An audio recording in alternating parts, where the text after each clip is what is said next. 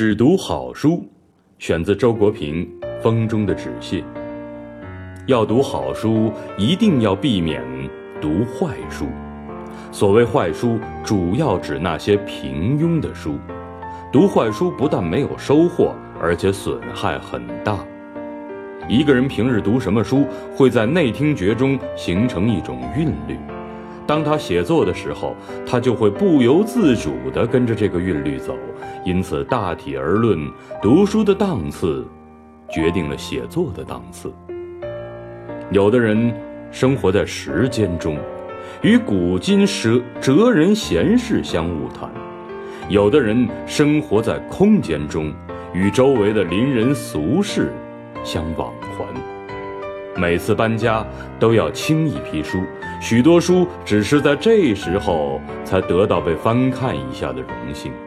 为了决定是否要把它们废弃掉，书太多了，我决定。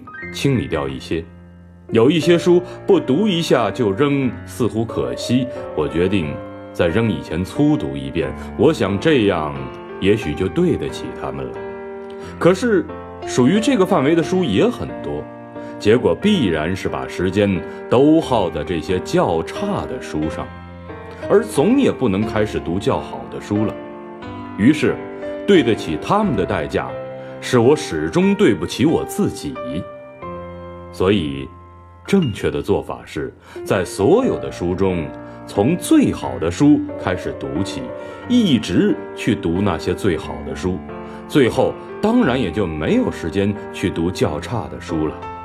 不过，这就对了，在一切事情上都应该如此。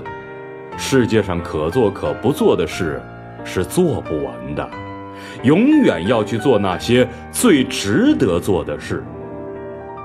有时候觉得，读书是天下最愉快的事儿，是纯是纯粹的收入，尽管它不像写作那样，能带来经济上的收益。